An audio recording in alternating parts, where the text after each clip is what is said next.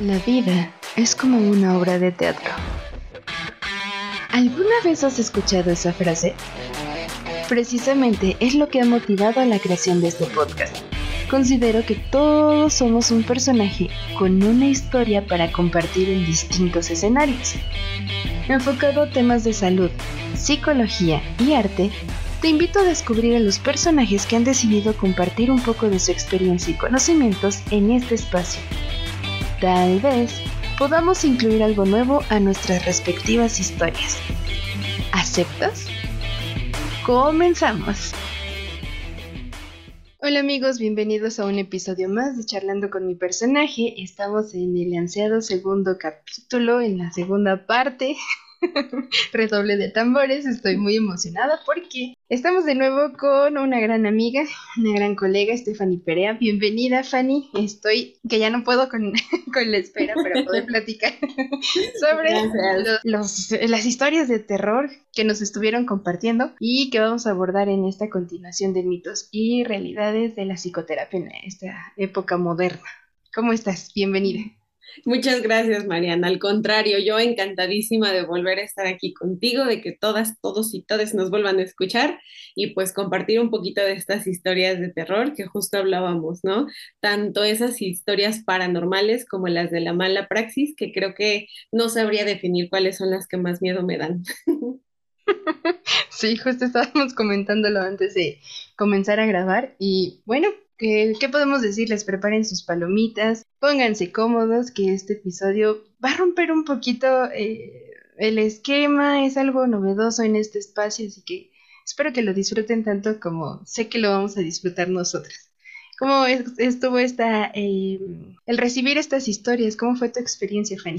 Pues padrísimo. Esa vez que subimos la imagen así en automático, algunas personitas me escribieron que agradezco mucho la confianza que tuvieron. Me dijeron que no tenían mayor problema con mencionar sus nombres, pero aún así creo que es mejor de repente reservarlos, ¿no?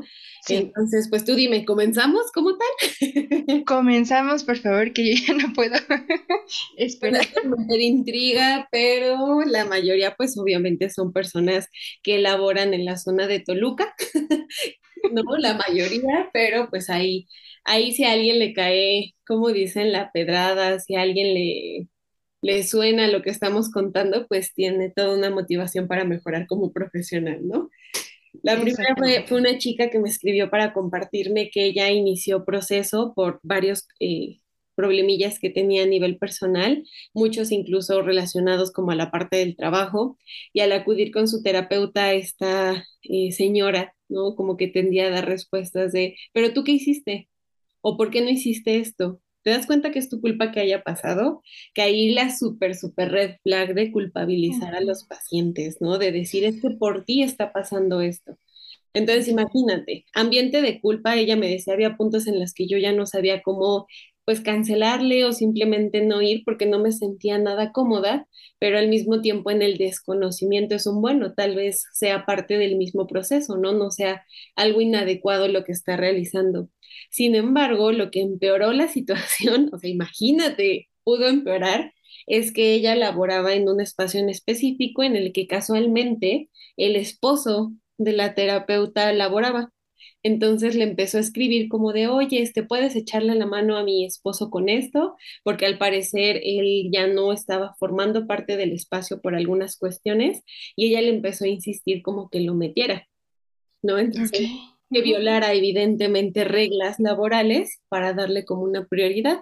Entonces ella me decía que se sentía muy incómoda, que se sentía acosada. Hubo un punto en el que esta terapeuta le dijo, tú dime, vamos a tu casa para poder hablar. Ok.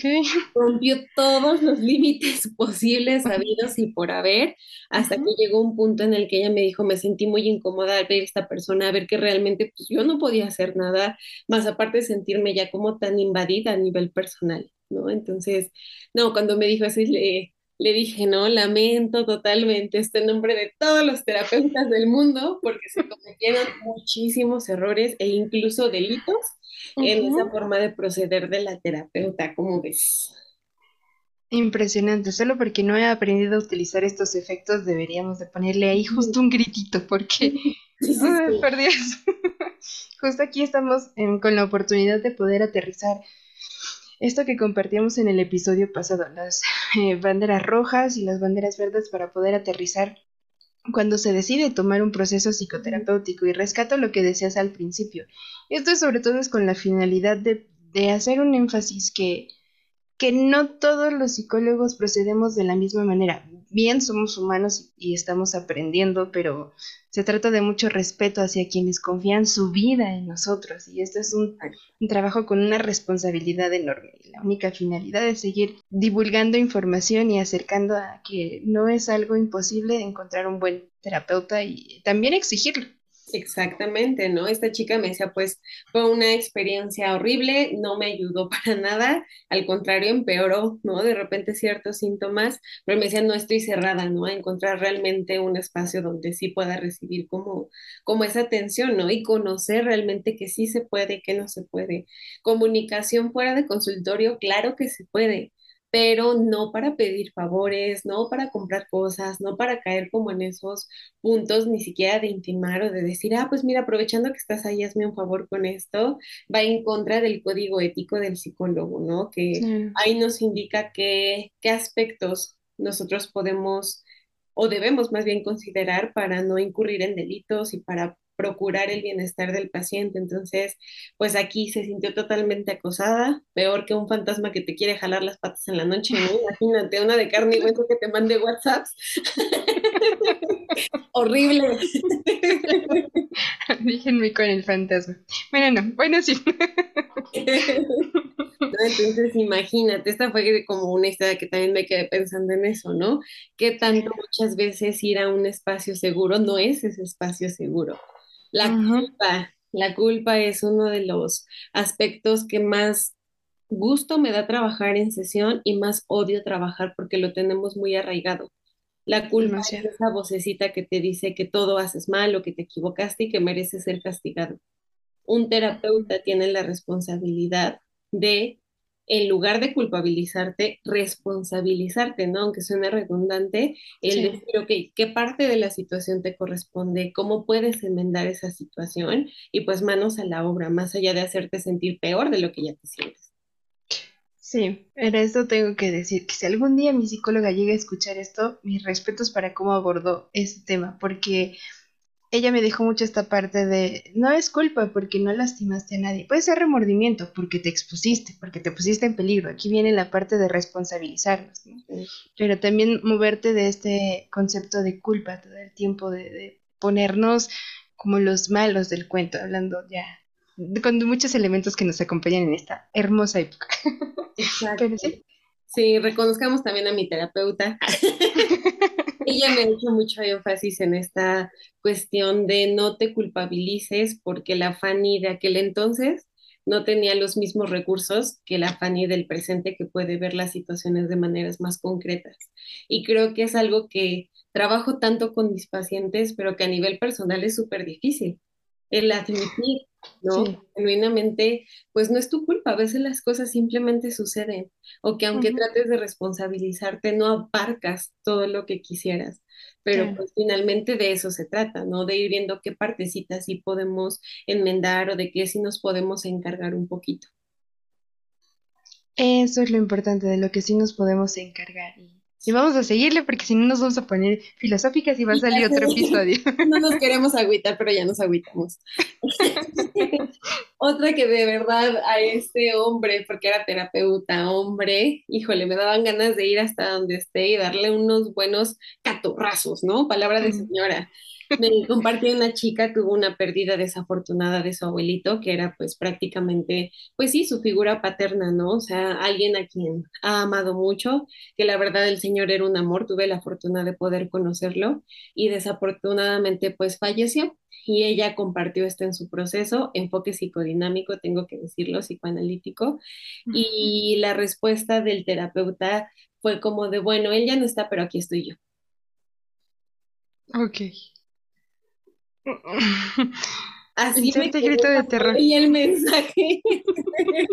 Él ya había incurrido en ciertas fallas, ¿no? En cuestiones como personales, por así decirlo, como que él tenía ciertas riñas con otros profesionales que ella conoce y ella notaba que ya había como un sesgo en la forma en la que le trataba o cómo abordaba ciertos temas cuando estas personas estaban de por medio. Pero me mencionaba en el momento en el que yo le estaba compartiendo cómo me sentía respecto a lo que pasó con mi abuelita y su respuesta, pues sí, no sé si queriendo argumentarlo a través de la transferencia o cuestiones por el estilo, fue un, aquí estoy yo. Se fue él, pero lo bueno es que me tienes a mí, ¿no? Prácticamente. Entonces, imagínate, imagínate llegar a romper esa barrera donde invalidó, invalidó, perdón, totalmente su sentir, ¿no? Se dio una importancia que, híjole, no le corresponde en lo absoluto. Claro. Aparte, no dio ese confort a la persona, a la doliente, que en ese momento lo que necesita es un apoyo, un respaldo. Definitivamente, o lo exagero, se puso en un lugar que, que solamente él tenía esa perspectiva, digamos. Exactamente, ¿no? Entonces, pues imagínate, ya después de eso fue como, dicen, la cerecita del pastel, donde dijo, no, pues no, no me voy a quedar aquí, no, realmente ya fue mucho. Mm, bueno, al menos decidió moverse, que lo verdábamos también, eh, qué difícil cuando no te sientes a gusto, pero si no te sientes a gusto tienes ese derecho para decir aquí no es y poder seguir en la búsqueda de un espacio que realmente sea seguro y que te brinde lo que se busca dentro de un proceso terapéutico. Exacto, afortunadamente ella buscó otro analista, una chica, señora, con la que menciona que está muy cómoda, que han abordado muy bien los temáticas, las temáticas que a ella le importan, entonces pues creo que también es la parte buena, ¿no? De esa mala experiencia llegó a un buen espacio. Ok, terminó con un final feliz, después de esa aterradora historia. De terror, pero pues bueno, tuvo como su lado bueno. sí.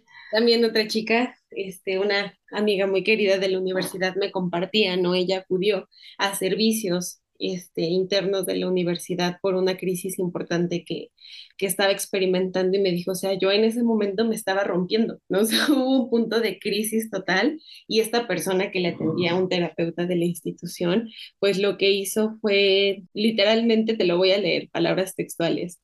Me puso, yo era un mar de llanto, vio su reloj, se levantó, abrió la puerta del consultorio y me dijo, continuamos la siguiente sesión.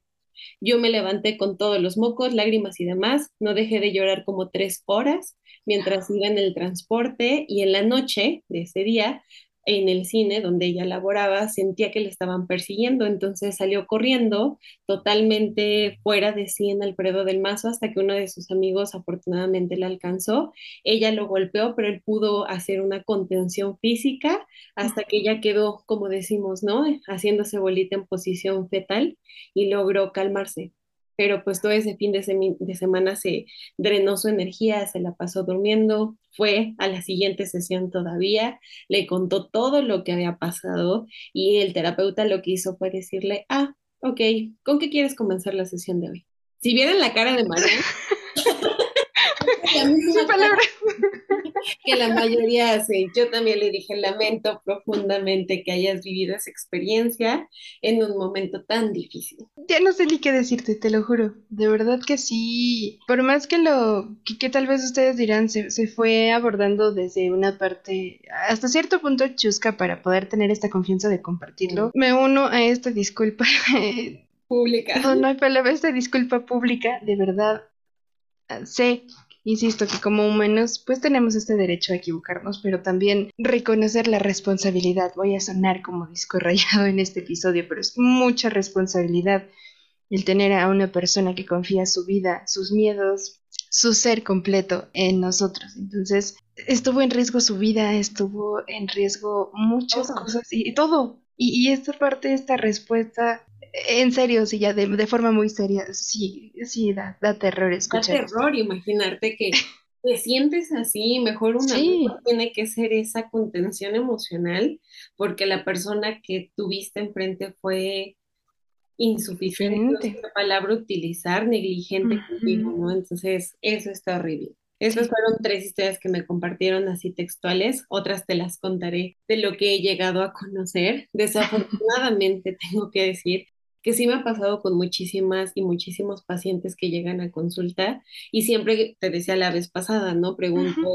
este, ya has llevado un proceso anterior, este, bajo qué enfoque, qué aprendiste, etcétera. Y creo que uno de los que más me marcó, donde de verdad yo tenía ganas de irme a desgreñar a la persona, ya sabes, no, no quiero terapia, quiero venganza, de, de un, un varón que acudió a consulta por problemas para socializar con las mujeres entonces, este, él expresaba sentir cierto temor, ¿no? Y al acudir a consulta con una terapeuta, su solución fue decirle, pues vete a la terminal, contrata a alguien ahí y vas a ver que no es tan difícil hablarle a una mujer y obtener cosas de ella. No. Sí, María, no, historias de terror fatales. ¿Qué ocurrió en ese momento? Él terminó la consulta Afortunadamente, una de sus amigas, quien le dijo, no, pues busca un proceso porque esto te está impactando de manera importante, le dijo, no regreses, no regreses jamás a ese lugar porque lo que hizo es inadecuado en 80 maneras. Igual cuando me lo compartió, le dije, ¿no? O sea, mira, falló en esto, esto y esto. La verdad es que una persona, uno, un terapeuta nunca te va a decir qué tienes que hacer. Claro. Menos acceder a este tipo de cuestiones donde tú bienestar, tu estabilidad, tu salud peligra, también la de otras personas. Estamos hablando de prostitución al final de cuentas, ¿no?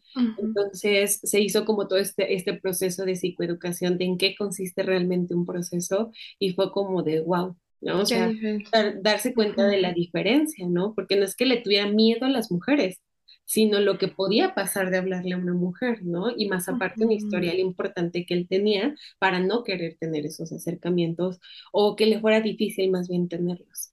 Qué impactante, qué impactante de verdad. Me hiciste recordar, eh, creo que lo único que me compartieron en cuanto a estas historias de terror es que la terapeuta también le decía, me identifico mucho contigo, entonces creo que en el momento en que tú te casas y formes una familia todo se va a estabilizar. Créeme, eso me pasó. ¿En serio te dijo eso? no te ahogues, Fanny, no te ahogues. No, hombre. Sí, se identificó con la paciente y entonces ya quería que, viviera lo mismo. Sí, no, incorrecto en 20 maneras que lo pudiéramos decir. Sí, sí, de verdad es eh, uy, impresionante la forma en la que... Aquí es la parte más frustrante cuando empiezas a escuchar frases con las que todavía lidiamos, ¿no? Yo no creo en los psicólogos, ¿para qué le voy a contar mi vida a un desconocido? Y pues vamos a estar retomando muchos puntos del episodio pasado, no es simplemente irle a platicar a alguien, es alguien que está capacitado para brindarte algunas herramientas y no, no va a ser tu amigo, no te va a decir qué hacer, pero va a ser parte de tu equipo para lograr los objetivos que tú estableciste dentro de tu proceso, ¿no? Exactamente, exactamente, pero por decisiones propias, ¿no? Hoy una pacientita me mandó un TikTok que dice, cuando le cuento un logro a mi terapeuta, y es el audio de, que dice, a ver, choca una letita, choca la otra, y dice, suave, y siempre, ¿no?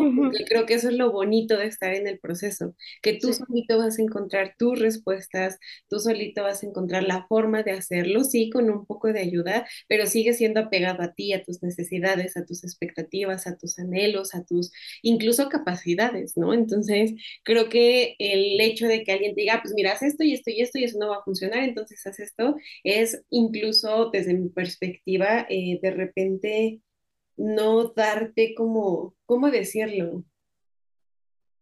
Ay, no sé cómo, plantearlo en palabras, pero es como subestimarte. Creo que esa sería la palabra, como subestimar al otro y yo te guío porque si no tú no lo vas a saber hacer. Ok. sí. Entonces, está horrible. Igual me ha pasado mucho y esto es lo que más coraje me da, me acuerdo que con una pacientita sí confieso que después de hablar con ella sí me solté a llorar a moco tendido, dirían por ahí, porque he tenido muchas chicas que al platicar con sus terapeutas, el hecho de decir es que viví un abuso sexual o viví violencia en, una relación, las respuestas sean, pero ¿por qué estarías ahí? O si no querías que te pasara, ¿por qué caminaste en la noche? ¿No? O sea, que vengan esas revictimizaciones tan cañonas, híjole, me purga y me da en lo más profundo de mi ser el pensar que hay seres humanos que no pueden generar el mínimo de empatía para poder decir, oye, si tú me estás compartiendo tu vivencia, no te voy a juzgar, porque creo que lo hemos dicho, el exterior hace muchísimo de eso, pero llegar al punto de incluso decir, pues es que ¿por qué no dijiste nada? O ¿por qué hasta ahorita quieres hablar? Como cosas así, híjole, creo que es de las peores historias de terror que me pueden contar. Ya ni a cuál irle, te lo juro. Sí. ya no sé, de verdad todas causan este, este impacto de, de verdadero terror.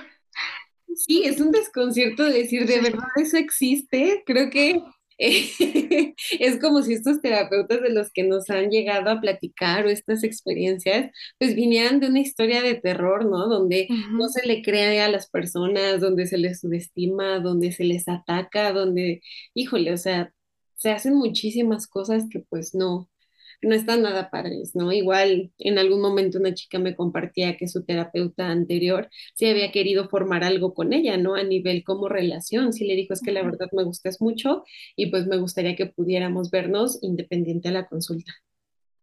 Que no, no, no, historia de terror. Dime que corrió de ahí.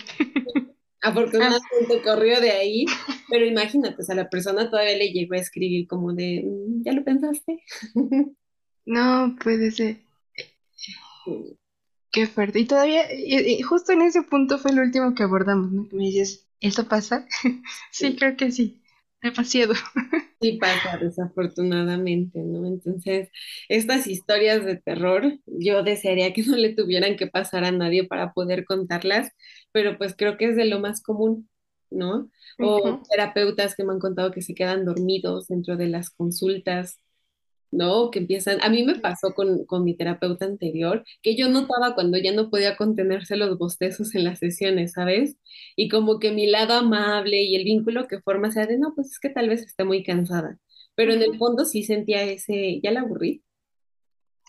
Porque no fue en una ocasión, fue en más, ¿no? Y ahí es donde sí ya dudas y dices, ah, porque creo que como terapeuta sabemos que pasa a veces que terminas de comer y es como de, ay, no, me muero de sueño, estoy muy cansada o algo pasa. Mi estrategia, la neta, es morderme la lengua, ¿no? Cuando tengo mucho sueño, me muerdo la lengua como de reacciona, o siempre tengo bebidas y es como de hidrátate, o sea, tal vez comiste de más, tal vez no dormiste tan bien, tal vez llevas una jornada larga, pero pues inténtalo, ¿no? O sea, intenta dar lo más de ti en este momento. Pero también eso se siente horrible porque pues es como estar en la casa embrujada vacía, ¿no? En la que simplemente estás hablando, pero apenas y lo que escuchas es tu eco.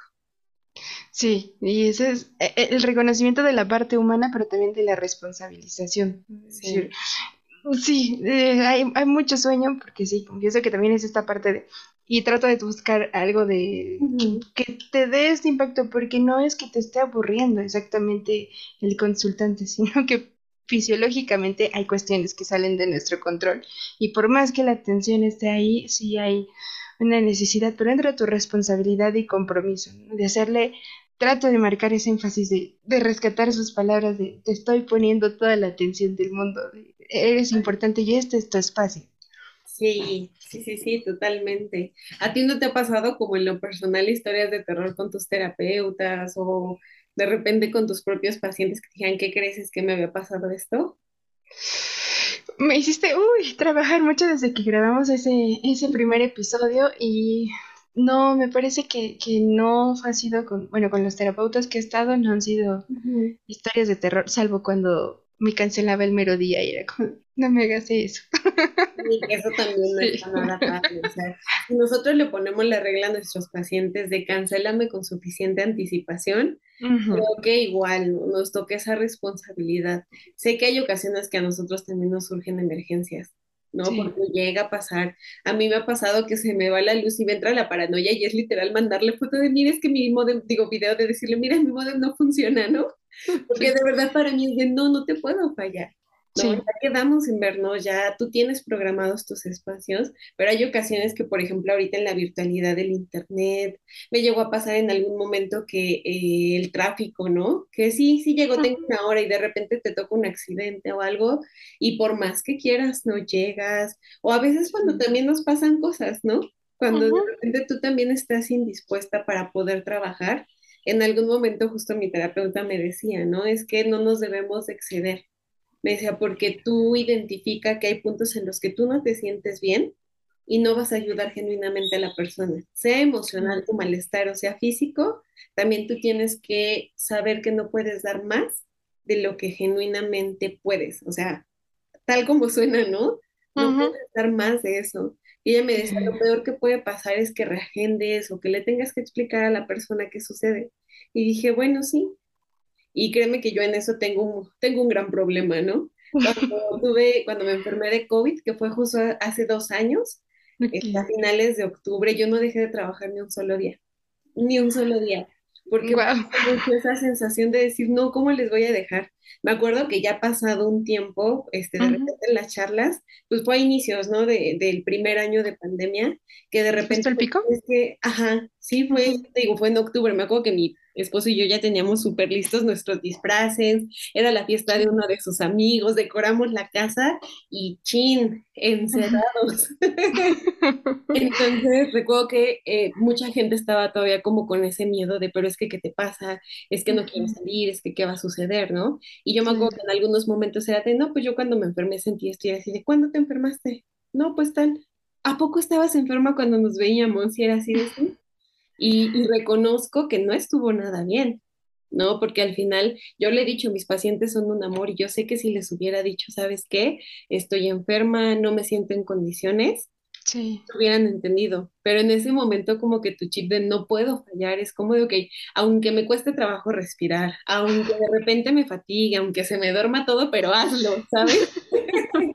Entonces, cuando escucho como estas, estos escenarios en los que se, les es bien fácil cancelar, ay, conocí a una terapeuta, ni me acuerdo de su nombre afortunadamente, porque si no ya me estuviera maldiciendo diez veces, ocurría que eh, compartíamos el espacio de trabajo y de repente llegaba y decía, ay, ojalá que no lleguen mis pacientes. Ay, no, y uno diciendo que no me cancele, que no me cancele. Y así como de, ¿cómo te atreves, no? También era como una sensación horrible de decir, híjole, o sea, pobrecitos de tus pacientes, porque ellos vienen con la expectativa de trabajar contigo y tú llegas con la actitud de, oye, a ver si no llega. Ah, por Dios, no. Eh, y bueno, eh, aquí algunos podrán decir, eh, sí, los psicólogos también tenemos ansiedad. Pero regular, no se preocupen. Estamos en proceso. Exacto. Tenemos nuestros propios diagnósticos muchas veces, pero en orden. No, y justo porque finalmente sabemos, ¿no? O sea, sabemos nuestro rol hasta cierto punto y creo que a la mayoría, o al menos afortunadamente creo que a mis colegas más cercanos les da más ansiedad el hacer las cosas mal que el poder simplemente desprenderse de las responsabilidades, ¿no? Y digo afortunadamente porque sé que todos son bien perfeccionistas, ¿no? ¿Verdad? Ay, ay. Alguien que está aquí tal vez me dijo, ay, creo que ya identificaste parte de mis características en alguna asesoría que tuvimos, ¿no? Sí. Ah, pues mira, ahí está una historia más que de terror graciosa. Cuando mi supervisora me dijo, ay, con que tienes rasgos ansiosos, aquí te va un libro que te va a servir con tus pacientes, pero primero contigo. Y yo, ok, gracias, Fanny. Ay, ya le dije. Ay, ya, ya, ya nos exhibiste. Pero sí, creo que la mejor manera de prevenir estas historias de terror es lo que decimos, informarnos, ¿no? O sea, saber de qué se trata un proceso, saber cuáles son las responsabilidades, pues, que tiene el terapeuta hacia ti, no, pues no, no, no permitir menos, ¿sabes? O sea, no permitir que un servicio que incluso estás pagando tenga ese nivel de deficiencias. Sí, me gusta mucho cómo lo abordas. Me hiciste pensar en... Ay, necesito recordar el nombre. Hay un doctor que aborda igual TCC en YouTube y me parece que también tiene un podcast. Y él decía que un punto importante también dentro del proceso, y creo que lo abordabas tú en, el episodio pasado, es escuchar al consultante, cómo te sientes, hay algo que consideres que, que, no tuve esta atención contigo, hay algo que podríamos mejorar dentro del proceso, y si algunos colegas no están dispuestos a hacerlos por cuestiones de ego, por la inseguridad, porque realmente, muy honestamente, como seres humanos, a nadie nos gusta que nos digan en qué estamos fallando. Si se siente una incomodidad que literalmente te mueve en todo, pero tener el valor también de decir, la estoy regando, me puedo pulir esto y, saber que hay cosas que siempre podemos mejorar es, es lo importante. pero también tener este valor de decir, te escucho, o sea, aparte de que siempre te escucho saber que no, no he cumplido hasta cierto punto lo que necesitas dentro de tu proceso. También eso, eso, es muy importante, que lo destaco y tengo que mencionar el nombre del doctor, no se me va a ir. Sí. Y ahorita que dije la palabra tarea, también tuve como un flashback de una pacientita que me decía que había abandonado su proceso porque su terapeuta le dejaba demasiado, demasiadas tareas, demasiados formatos y eso también la había agobiado mucho. Le había generado más ansiedad. El tengo que hacer demasiadas tareas y siento que no las estoy haciendo bien. Imagínate también esa presión que ella experimentaba de decir, no, tengo que hacerlos todos. Y creo que ahí también podría ser partecita de una historia de terror, ¿no? O sea, vas a un lugar que te quite, no que te la quite, perdón, corrijo, que te ayude a regular tu ansiedad y le está generando aún más. Sí. O la otra parte, también, eso sí me comentaba una colega, que su paciente le decía, ¿no me va a dejar tarea? Y era como, ¿quieres más tarea de lo que estuvimos abordando? Ah, no, sí, lo voy a pensar. Entonces sí. de, pedirla. Sí. No, ¿sabes cuál es una historia de terror para mí? A veces soy bien despistada y se me, se me olvida mandarles los formatos que les digo. Creo que esa es mi propia historia de terror. me ha pasado que digo, sí, mándaselo ahorita y termino, empiezo y se me va la onda. Y de repente hasta te lo juro, tengo mi libretita a un lado que pongo enviara y pongo el nombre del paciente y lo que le tengo que mandar, Pero aún así a veces se me olvida. Y cuando de repente inicio sesión y es de, ¿y cómo te fue con tu tarea? Y es de, doctor, es que no me mandó la, no me mandó el archivo, o que de repente me mandan un mensaje así de, oiga, ¿me puede mandar el archivo? Es como de, ay, no, otra vez lo hiciste, cerebro, déjame en paz. Lo único que diré es, amiga, no soy nadie para juzgarte. Porque también te pasa, puesto. Sí. Sí, pero si no llega a pasar eso, ¿sabes? Sí, definitivamente. Sigamos al siguiente punto. Sí, sí, es, es importante. Incluso ahorita lo estamos viendo de manera graciosa, pero uno reconociendo aquí, ventilando ya sus errores. es divertido. Y regresando un poco, el doctor es el doctor Mario Guzmán Sescose. Ah, bien, no. Espero haberlo pronunciado muy bien. Sí, es muy bueno eh, su, sus episodios. La verdad es que me gusta mucho cómo lo aborda desde varias áreas y la flexibilidad de, si bien lo que hemos estado mencionando, no vas a darle, no mezclar tu historia o tus expectativas o ideas con tu práctica, pero tal vez sí le puedes poner tu estilo a todo lo que aprendes, a las técnicas, a la teoría, a las bases, ¿no? Esa es la diferencia entre tu estilo e involucrar tus cuestiones personales ya para juzgar o afectar o ponerle más etiquetas de las que ya está cargando el consultante. Exacto, sí, sí, sí, sí, totalmente. ¿no? Entonces, pues creo que son esas como las que se me ocurren ahorita, tanto de mala praxis como cosas que a mí me llegan a pasar eh, a cuestión, en cuestión de práctica, ¿no? O sea, como tal, de las cosas que hacemos dentro del, del consultorio. Creo que, ¿qué más? Historia de terror, híjole, los diagnósticos diferenciales. no sé si te ha pasado que de repente hay pacientes que muestran síntomas tan, tan similares a varias patologías que también el hacer esos diagnósticos diferenciales es como esa historia de terror de no te puedes equivocar y considera todo lo que está sucediendo. Creo que eso también me ha podido llegar a generar pesadillas, ¿sabes? Mucho.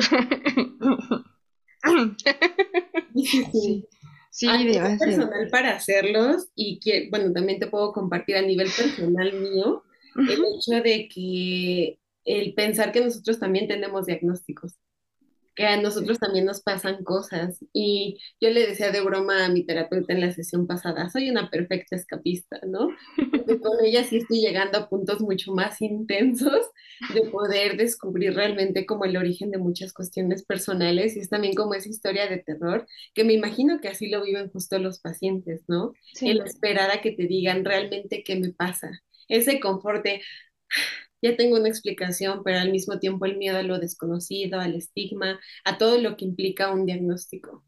Y la paz hasta cierto punto que puedes generar con dices, es que no eres tu diagnóstico, es importante para saber cómo vamos a proceder, pero no eres ese diagnóstico. Y esta parte creo que también como terapeutas, tal vez no sea la palabra, ¿no? No es terror, pero este miedo, esta impresión cuando te enfrentas por primera vez a un consultante, ¿no? Esta parte ansiosa de decir, ¿qué debo decir? ¿Cómo proceder? que mm, Son muchas cuestiones que, que tal vez esa parte exigente te sale y es todo un reto, pero después se va haciendo algo maravilloso. Y me atrevo a veces a compararnos con los artistas. Amo cuando un artista dice, el día que yo no sienta nervios por ponerme en un escenario, ese día voy a dejar de ser artista. Y lo mismo pasa con nosotros. El día que no sintamos nervios por la primera sesión con un consultante, ahí ya algo se está moviendo, ¿no? Esa parte de decir, hay mucha responsabilidad, así que esto es un, nuevo ser que está confiando en mí, no vamos a poder generalizar y vamos a poner de nuevo todo énfasis, todo esto que, que él se merece o ella eh, para, para lo que va a solicitar dentro de su proceso. ¿Cómo fue este primer enfrentamiento, Fanny, para ti? Híjole, estoy tratando de recordar y creo que a nivel consulta, consulta ya, este, pues en trabajo formal, no sé cómo decirlo, creo que ya tenía más callito, por así decirlo, ¿no? Ya tenía más práctica. La vez que me acuerdo que sí fue una historia de terror fue cuando estuve haciendo mis prácticas. Me acuerdo que mi primer día en el penal, este, subí, ¿no? Ya me senté así como de, ok, licenciada, dígame qué me toca hacer y la que estaba a cargo en ese entonces me dijo, vas a hacer un ingreso. Y yo me quedé así de, ¿qué es eso, no? O sea, casi, casi, porque en el curso de capacitación, pues te dicen más o menos que, cuáles son las labores que vas a desempeñar, algunas estrategias, las pruebas que aplican, pero pues nunca te preparan para ese primer momento. Y me agarró así, me agarró su tablita y me dijo, ten, aquí está el formato, la persona está en los locutorios, pídele al guardia que lo pase. Y yo así, ok, hagámoslo, puedo hacer esto, puedo hacer esto, ¿no? Entonces ya, me acuerdo que bajé, ya este, pedí que le dieran acceso al área donde hacíamos las entrevistas, ingresa el señor y le pregunto, ¿no? Así sus datos generales, etcétera, y le pregunto, cuénteme, ¿por qué viene, no? O sea, ¿cuál es la causa que trae? Y me dice, pues discata de las. Y yo me quedé así. Y me dice, pero no, ella ya está grande, si ella quiere tener relaciones con quien quiera, es su problema, hablaba de su hija. Él había llegado porque le había puesto denuncia a la mamá de la niña porque tenía, recuerdo que era adolescente, no recuerdo la edad exacta, pero él la este, vendía con sus amigos. Entonces, pues fue todo un, un caso, ¿no? Pero el punto es que con él me acuerdo que cuando me dijo eso riéndose, para mí empezó a ser así como ese punto en el que tiemblas, pero del coraje, como que entre coraje y entre ese shock de qué le digo, qué hago, no puedo hacer nada, tengo que terminar este formato, me dieron solo 20 minutos, es mi primer formato que hago. como que llegó un punto donde sí así tuve como un, como dicen, este, vi toda mi vida pasar enfrente de mí, porque les tienes que hacer preguntas sobre todas las áreas. Y llegando a la sexualidad, le pregunté, ¿usted practica la masturbación? Y en ese momento se empezó a reír y me dijo, a ver, explícame qué es eso. Pero riéndose, y recuerdo al señor incluso su cara desagradable, eh, desaliñado, con los dientes podridos, ya era grande, ¿no? O sea, ya era de la tercera edad. Recuerdo la, la repulsión que sentí en ese momento y fue como ese, respira porque estás haciendo tu trabajo y fue pues el hecho de darse placer a usted mismo. Ah, no, eso es para enfermos. No, ese señor fue como un dolor de hígado en ese momento. No, como que sí, cuando ya este se lo llevaron, como que me quedé un ratito sentada y dije, ah, lo hiciste, lo hiciste, pero él sí, él sí me tuvo así como casi, casi aferrándome a la silla de no reacciones de más, haz las preguntas, limítate a lo que estás haciendo, velo como parte del trabajo, o sea, completamente, y me acuerdo que ya se terminó, subí con la, la que era la responsable y me dijo, ¿cómo te fue? Y ya le conté, me dijo, la primera vez nunca es fácil, pero vas agarrando la práctica. Si ya perdiste el miedo de esta manera, ya no vas a tener inconvenientes. Wow. Muy ilustrativo, pero se pasó. no pudimos haber hecho un roleplay igual así antes de comenzar. Creo que esa sí fue como lo más choqueante, ¿sabes? Porque ya con primer paciente formal, me acuerdo que era una chica que fue como muy accesible, como que fluyó muy bien pues, todo el proceso de la entrevista inicial, hubo buena adherencia, buena alianza terapéutica, no recuerdo que haya sido como pues desagradable, pero ese primer encuentro en ese espacio sí me acuerdo que, híjole, el coraje que me dio, pero dije, no me van a volver a hacer esto, ¿no? Y ya no lo hicieron. a compartir. No, ya no. Ya después decía, no, señor, si no quiere hablar, váyase, ya déjeme. Sí, se va puliendo el carácter también. Ay, no, esa vez sí, me como que salita de venir en mi mente recordando al Señor diciendo, ¡ah! No, aparte, doble historia de terror. Me acuerdo que ese mismo día lo dejaron libre porque el día siguiente que yo llegué ya no estaba. ¿En serio? Sí. Sí, no, también ahí había un buen de historias de terror de gente obviamente inocente o con una elevada presunción de inocencia, no sé cómo decirlo, pues estando ahí dentro y otros culpables que también reconocían totalmente sus acciones. Entonces, también ahí creo que había varias historias de terror que bien lo dicen la realidad muchas veces, y no es que siempre, llega a superar a la ficción. Sí, y eso es lo más impactante, que, a veces las películas se quedan tan relajadas o tan cortas comparadas con la realidad. Ahorita decíamos esta parte, ¿no? De nos encantaría ambas que nos pasara algo paranormal, pero al mismo tiempo reconocemos que le tenemos más miedo a los vivos que a los muertos. Sí, Sí, sí, sí, definitivamente. bueno, ya entrando un poquito en esto de suspenso, en serio. Hubo una ocasión, creo que era diciembre, habíamos encargado unas dos, tres sillas para cambiarlas del comedor aquí en tu casa. Entonces ya eran como las seis, las siete de la noche. Yo estaba cerrando la puerta del garage. Cuando llega una camioneta y se estaciona y se bajan dos personas. Y entonces dicen, pregúntale a ella, acércate yo así. Yo dije, ¿para dónde corro? No, sentí un terror, sí. Sentí un terror tan paralizante que te juro que empecé a sentir como una presión en el pecho. Y yo así de Dios mío, ¿no? Y decía, ya, un placer haber existido. Cuando de repente me dicen, buenas noches, es aquí donde tenemos que poner las sillas y yo. Ay, sí es cierto, ¿verdad? Que parece No me hagan eso, por favor. Te juro que, fue algo horrible. Y estaban vivos, así que sí, leí mi frase de más a los vivos. Fue más el susto. No, entiendo totalmente, digo. Digo, obviamente este comentario del penal sí me gustaría como ser bien puntual en que finalmente no digo que sean personas malas, yo estoy totalmente en contra de la estigmatización a las personas que están en estos espacios pero sí, fue, mi primera historia de terror fue con esta persona que sí, me sacó totalmente de mi línea, ¿no? Imagínate la madre bien contenta llegando con su batita como tontín a sentarse a trabajar como niña grande y que le hacen esto. Hasta la presión creo que se me bajó. Sí, me gusta que lo hayas rescatado porque entiendo tu punto. No es poner las etiquetas como ya las tenemos tan marcadas dentro de la sociedad, sino el impacto que realmente hay seres humanos que, en serio, tal vez por cuestiones neurológicas, por cuestiones que no sabemos, simplemente la forma en la que aceptan o se dirigen con los hechos que han cometido, impactan a los demás, ¿no? Y, y como tú dices, si llegas con esta cuestión de cumplir con tu trabajo, de ir sin herramientas o un primer impacto es lo que te genera este, este susto, esta forma de, ¿y ahora qué hago? Exacto, ¿no? Entonces, sí, pues creo que esas son como las cuestioncitas de la mala práctica.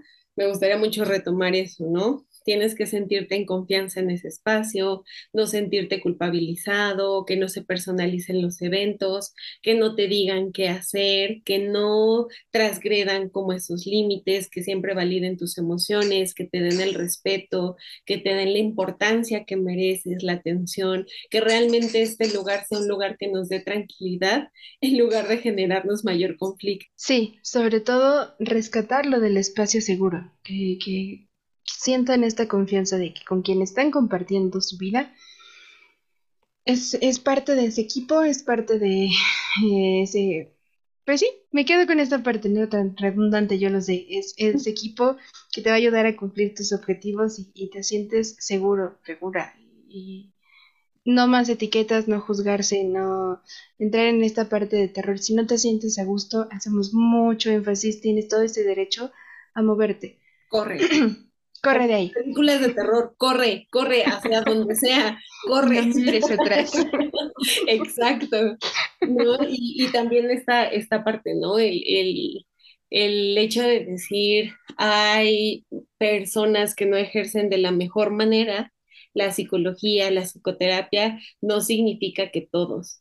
El punto es buscar y tener esta información para reconocer qué criterios requieres para que esa persona que esté frente a mí sea hasta cierto punto la indicada para guiarte en este camino. Claro, y sobre todo tener esa capacidad de reconocer que si hemos cometido algún error dentro de la praxis, decir, ah, ok, eh, puedo pulirlo. Hay otra terapeuta, me parece que es terapeuta de lenguaje en YouTube, y ella decía, no he querido borrar mis videos primeros, con lo que comencé, porque ahí les muestro que tal vez yo hacía algunas prácticas, algunos ejercicios que actualmente son obsoletos. Y ahora lo estoy reconociendo y se los estoy compartiendo. Entonces es saber decir, en ese momento yo creía algo, yo trabajaba algo, pero ahora sigo aprendiendo, estoy capacitándome y te estoy compartiendo la forma en la que estoy creciendo para brindarte un buen servicio. Y eso es lo que debemos hacer constantemente, reconocer, puedo regarla, nunca transgredir la vida del paciente y del consultante, pero sí estar puliendo y seguir trabajando y aprendiendo, porque esto no solamente es de graduarte, sino es un aprendizaje continuo y estarte actualizando. Y sobre todo tener conciencia que por más teoría que puedas manejar siempre se adapta porque es un ser humano distinto. Perdonen el ruido. No te preocupes, yo también silencié porque mi sopita ya anda jugando con una pelota, no sé qué encontró. Sopita es mi gato, por cierto. Ahí se mm. escuchó. Pero como esto es en vivo, como justo está improvisado, quiero rescatar lo que decías. O sea, ahorita no tenemos como una planeación de los temas a abordar o un guion específico porque queremos que se dé de la manera como más genuina. Realmente lo estamos disfrutando mucho, creo que ya esperábamos de este episodio y así, compartirlo tan natural, mmm, haciéndolos parte de y que se sientan que aunque tal vez cuando lo escuchen obviamente ya no es en vivo, pero se sientan parte de esta charla. Exacto, compartir la experiencia, ¿no? Que tal vez de repente es, es que pasan de un tema a otro, pero pues es por eso, aquí estamos echando chalecito, ¿no? Aquí estamos compartiendo un poco nada más de, de las experiencias sin mayor orden, pero pues esperando que sea de su mayor agrado. Y pues, Rosa Marian, si te parece, pasamos a las historias ahora sí que nos han pasado que tal vez tengan una explicación paranormal. que haciendo hablada la profesión es lo que más quisiéramos. Sí, sí, sí. Realmente a mí este tema de lo paranormal me encanta. Vivo escuchando historias de terror, me encantan las películas de horror, todo lo que tiene que ver con eso eh, desconocido para mí es es algo que me gusta demasiado, ¿no? Y siempre he dicho, ojalá me pasara algo, pero pues no me pasa. Y mucha gente me dice, por eso, porque lo esperas tanto que no sucede, ¿no? O sea, hay personas que tienen mayor receptividad a eso, como que me dan varios puntos de vista, pero pues bueno, ya si algún día me pasa, créeme que vas a ser la primera quien se lo cuenta, así de, Marian, ahora escuché algo. Por favor, conste, aquí ya tenemos la prueba. Y conocí apenas a una chica divina que me arregló mis uñitas, te las presumo, son unos fantasmitas. Están hermosos. Y ella me pregunté. Sí, mira, bueno, ya luego agregamos foto. Ella me comentaba esto y me decía, es que por lo que me comentas, tratas tanto de darle una explicación lógica a las cosas, que aunque te suceda, no lo vas a evaluar como un acto paranormal o como un hecho paranormal. Y dije, bueno, creo que en eso tiene mucha razón. Entonces, yo te contaré mis historias y tú me emitirás el juicio de qué tanto es mi lado también como racional el que me dice o me protege, no sé cómo decirlo. de no, no pasa nada realmente. Ok, entonces aquí ya este episodio estás disfrutando de dejarme sin palabras, literalmente. Ya de por sí hablo un montón, ahí dispensen. Una que, me recordó ahorita que compartías la historia que hay, ahorita tienes que compartir también, fue que en algún momento estaba trabajando en una clínica en el centro de Toluca y ya era de mis últimos pacientes, eran como las siete, me imagino, o sea, paciente de siete a ocho y él entró, se sentó y este, empezamos a, llevar la sesión y de repente escuché como que iban a abrir la puerta. ¿Cuál era el inconveniente? Sí me llegó a pasar que me abrieran la puerta, porque a mí siempre se me olvidaba girar como el cartoncito que se pone de ocupado. Entonces sí me llegó a pasar, en ese momento dije, chin, no lo has de haber puesto, algo pasó total. Nada más escuchó como que giraba en la perilla, pasó, dije, bueno, se dieron cuenta que estamos trabajando. Seguimos platicando y de repente escuchamos, escuchamos, hablo en, plural, como un pequeño correr, allá había, allá había como un pasillito. Entonces, en ese momento dije, él tiene una hija, pero dije, pues no la traía, ¿no? Dudo que se la hayan traído. Y dije, bueno, igual y sí. Entonces pasó un rato y se volvió a escuchar que corrían. Digo que lo escuchamos porque él también volteaba hacia la puerta como de hay alguien allá. Entonces, pues ya, pasó. Terminamos la sesión, salí, me asomé, evidentemente no había nada, pues ya estaba oscuro, él se fue y pues Fanny súper enojada fue a reclamar, ¿no? ¿Por qué dejan niños corriendo en, por todas partes y estamos trabajando, estamos tocando temas sensibles con los pacientes? Yo me acuerdo que la persona responsable en ese momento solo se me quedó viendo. Y dijo, no hay nadie. Tu paciente es el último, de hecho ahorita ya cerramos. Y yo no, pero que claramente. Total, hay cámaras, entonces pues, evidentemente las cámaras no había absolutamente nada que pudiera generar esos ruidos, pero yo estoy consciente de que sí fue real, tanto el ruidito de la perilla como abriendo la puerta, como esa, ese ruido como de pasitos, ¿sabes?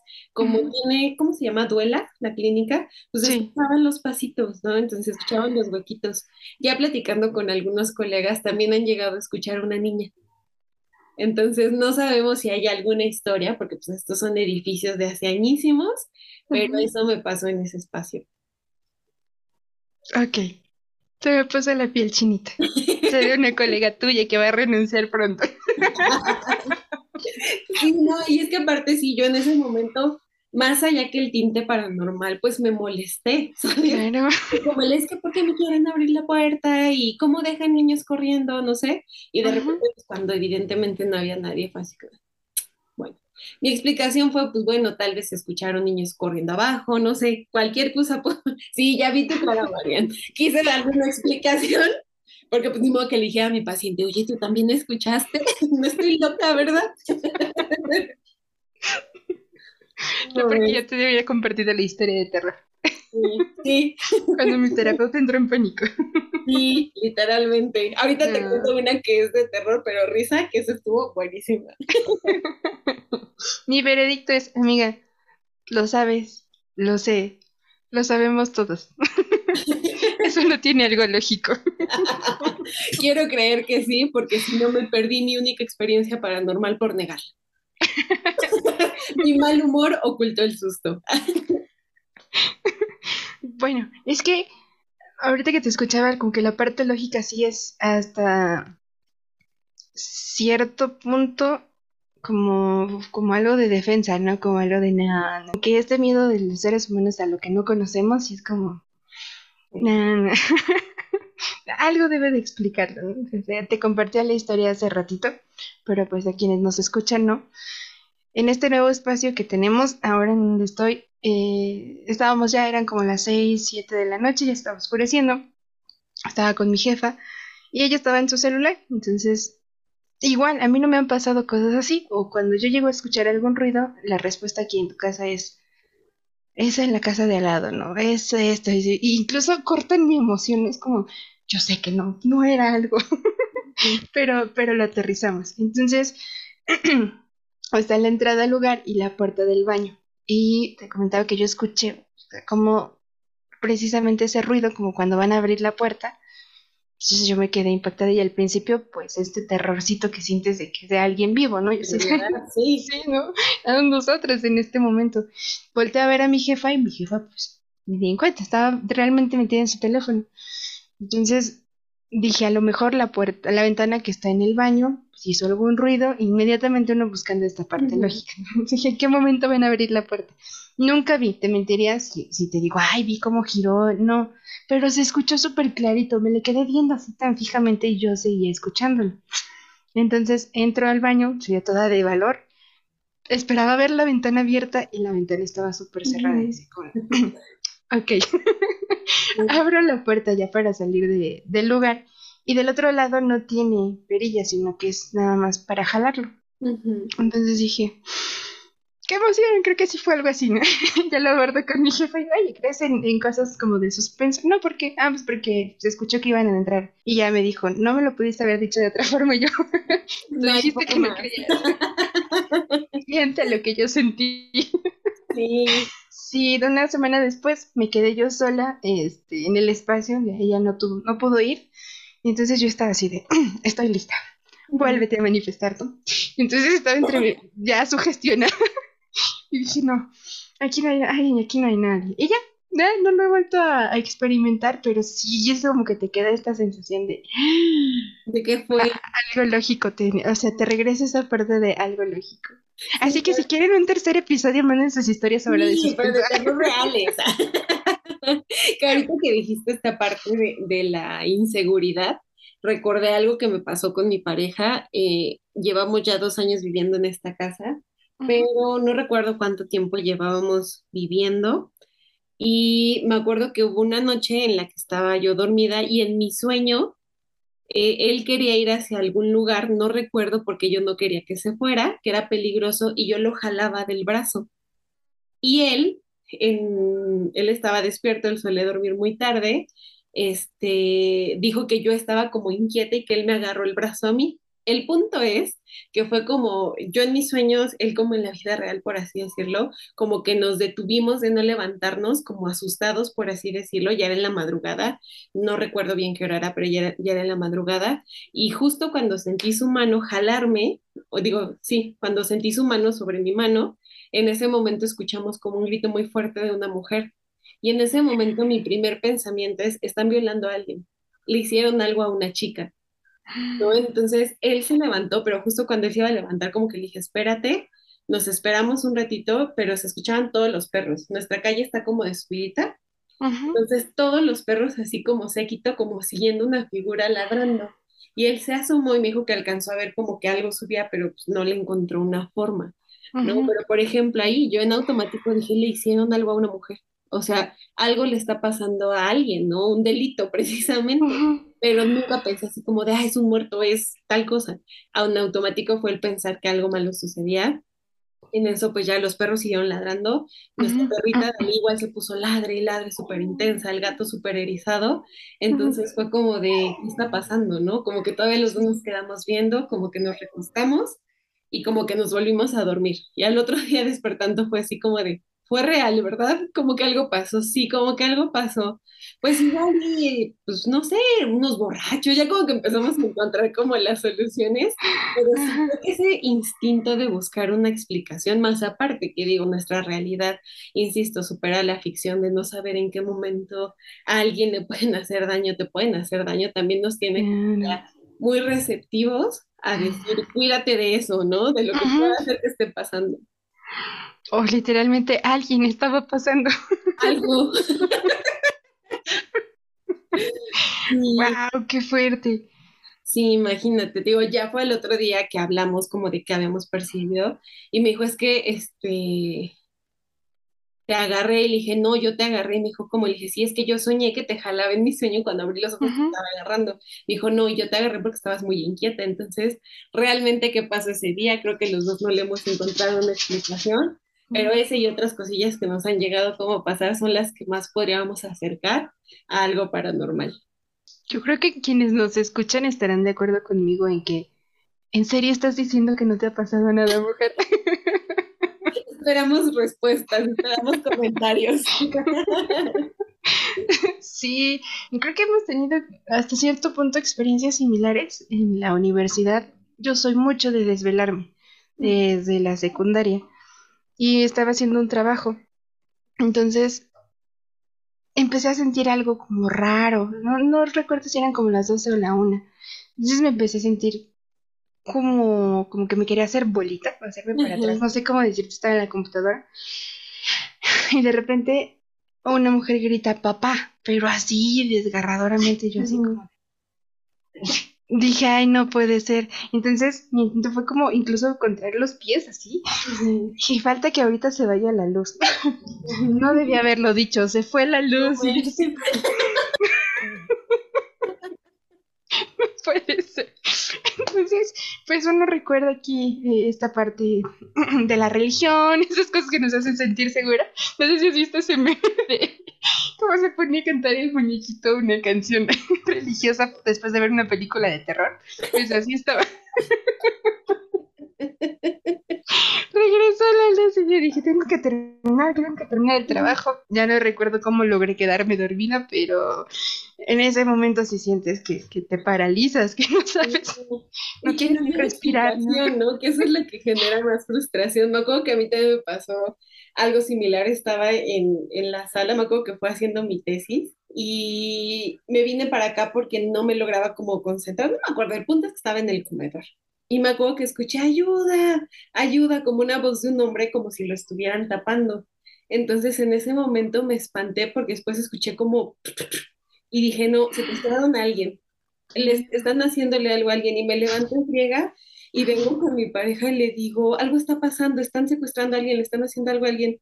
Y él se queda así como que, digo, sí, no escuchaste, escuché que gritaban ayuda en la calle y después escuchaban ruidos, creo que eran balazos y él así como, pues no, y se asomó y pues la calle aparentemente se veía tranquila, entonces también ahí no supe si realmente fue algo como paranormal, porque pues la idea fue esa, en automático fue, están secuestrando a alguien, ¿sabes? O sea, yo me imaginé literal ya una persona con algo en la cabeza, súper feo, entonces quién sabe, quién sabe en qué punto esa realidad se, se mezcla con esto paranormal. Wow. No. Y, creo que aquí entra también esta parte que se sufre más por lo que uno piensa. Literalmente. Pero bueno, ya nos desviamos a las historias paranormales en general. Consultorio, terapia.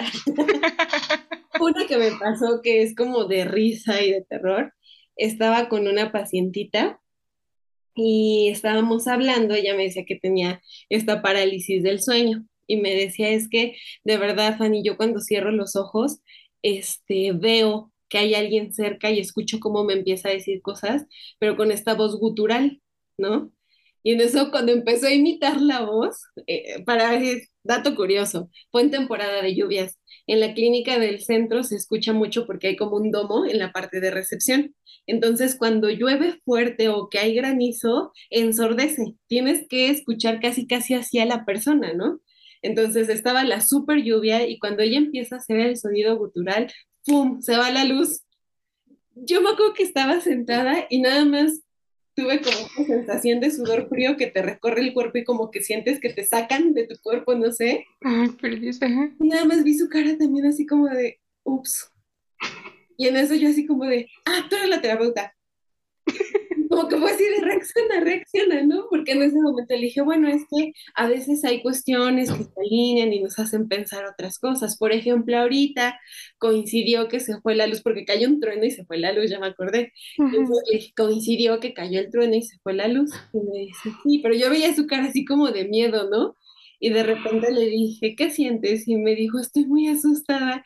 Y le dije, no te preocupes, ¿quieres que hablemos de otra cosa? Y la terapeuta miedosa también cambiar el Y me dice, sí.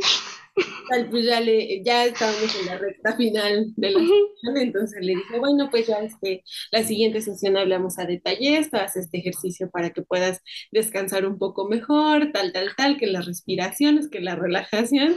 Y pues salimos y estaba inundadísimo, ¿no? Entonces nos quedamos todavía un tiempo en la que es la sala de usos múltiples. Y estábamos viendo la lluvia pasar, ¿no? Y no es como que las dos estábamos así. Y de repente se me queda viendo y me dice, estuvo raro, ¿verdad?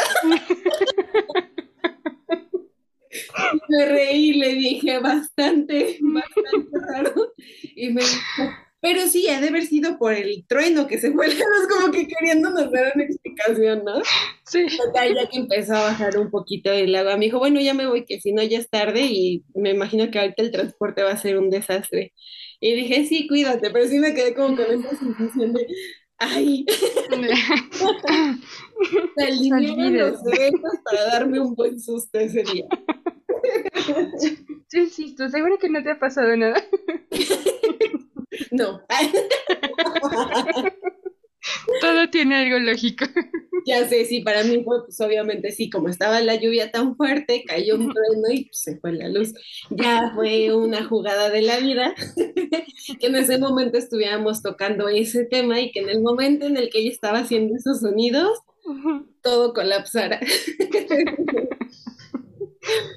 Tengo que decirlo, me encanta lo paradójico que somos entre ser seres humanos y psicólogos, ¿no? Esta parte de como cognitivo culturales, las coincidencias no existen. Y aquí es de, ¿fue coincidencia? ¿Fue coincidencia? Como todos los planetas se alinearon para que ese evento ocurriera. sí, totalmente. Pero digo, esa vez no, estaba como en esa risa y esa confusión como, como extraño, ¿sabes? Sí, sí, lo creo. Sí. Que me estás compartiendo estas historias y se me pone la piel chinita.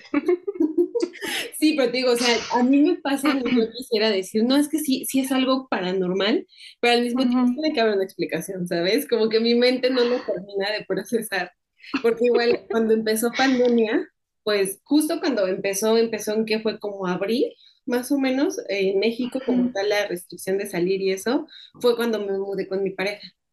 Entonces, pues yo no tenía un área de trabajo en la casa. Entonces, lo que hacía era trabajar en el comedor. Y en la casa que vivíamos quedaba el comedor y a un lado quedaba una vitrina, una vitrina que tiene como cristal. Entonces, me acuerdo que en alguna ocasión estaba este, trabajando en línea con un paciente y de repente se queda callado. Le digo, ¿todo bien? Y me dice, sí. Y como que no lo noté cómodo y le dije, dime, ¿pasó algo? Y me dice, es que vi a alguien pasar y me da pena contarle. Y le dije, no me espantes porque estoy sola. Y me dijo, no, de verdad, se vio que pasó alguien alto en el reflejo, ¿no? Y me dijo, y yo así como, eh", y le dije, no, de verdad, oh, volvemos, ¿no? Como el rol de tú, tú eres, tú eres. Tú eres el ente racional, tú eres la fuerza. Y fue así como de, no, pues me imagino que tal vez fue la luz de que pasó un carro, pero este, tú tranquilo, estoy sola. Incluso recuerdo que tomé la, la computadora y pues le dije, mira, nos encontramos solos en el espacio, ¿no? Pues así me quedé como con esa idea, ¿no? De, mmm, sospechoso. Raro, ¿no?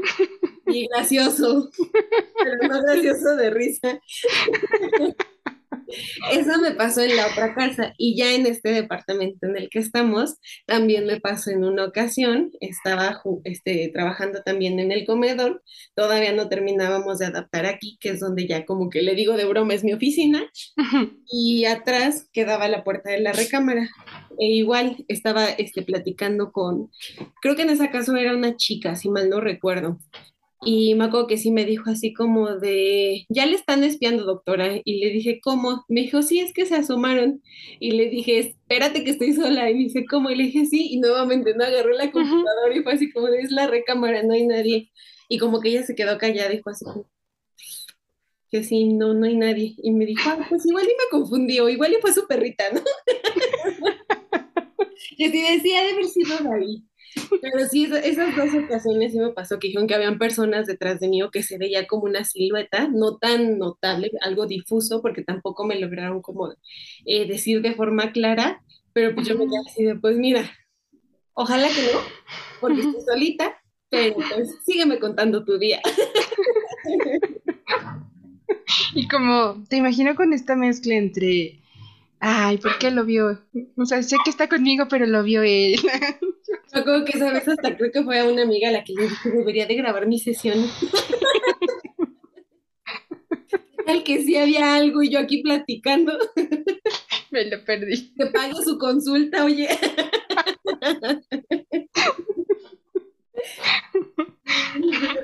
esas ocasiones son como las, las que ahorita recuerdo que sí me han pasado como cosas dentro, como del contexto este, clínico, ¿no?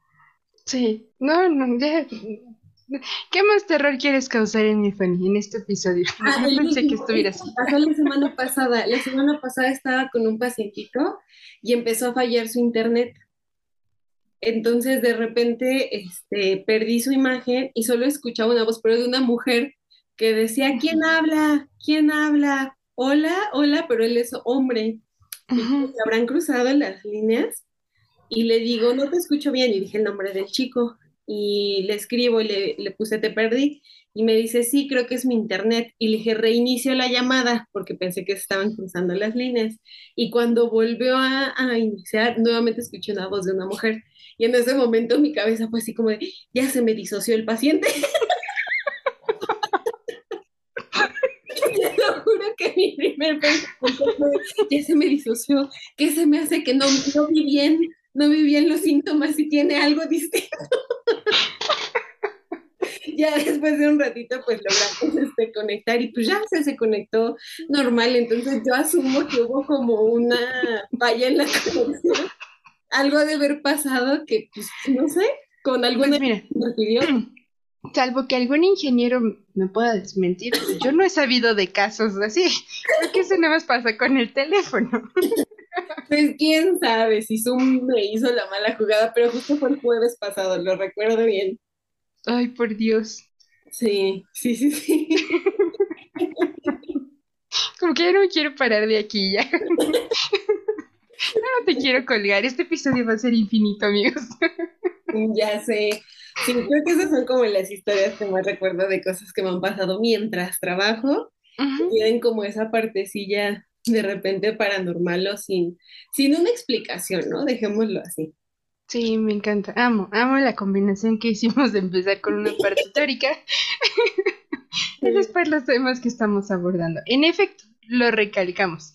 Somos humanos, pero hay esta diferencia entre lo que llevo en mi vida profesional y lo que disfruto en mi vida personal. Y que aun cuando podemos tener esta mezcla que, que te mencionaba de en, la en la práctica nunca te voy a mencionar el destino, nunca te voy a decir fue casualidad en mi vida personal voy a encontrarle todas las razones, voy a creer de lo que sea para encontrarle una explicación lógica, pero seguir disfrutando también. Mucho cuidado con, con quienes confiamos en nuestra vida, tener esta responsabilidad, colegas que nos escuchen en este episodio y quienes han, han tenido buenas experiencias, pues también compartirlo y seguir reconociendo la labor de un psicoterapeuta, quienes amamos esta profesión y seguir puliendo esta parte. No sé, yo no quiero terminarlo, la verdad lo estoy disfrutando mucho, nos vamos acercando al cierre.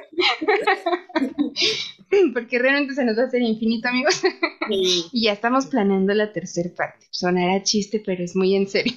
y ya, ya nos gustó esto de estar echando chismecito, así que quienes estén a favor, coméntenos, motívenos para perderle la pena al estrellato. Sí, creo que modestia aparte se están poniendo buenos.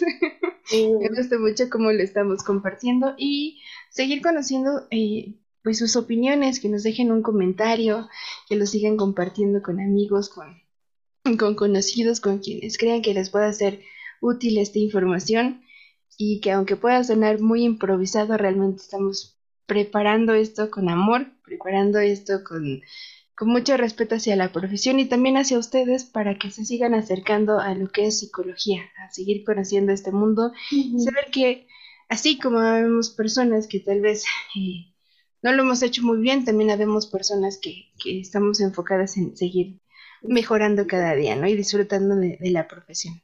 Y yo insisto, a mí no me vas a mover. ¿En serio dices que no has vivido nada? Sí, todo lo mantengo, lo mantengo. Creo que en algún momento ya los dos tenemos aquí a nuestras bendiciones.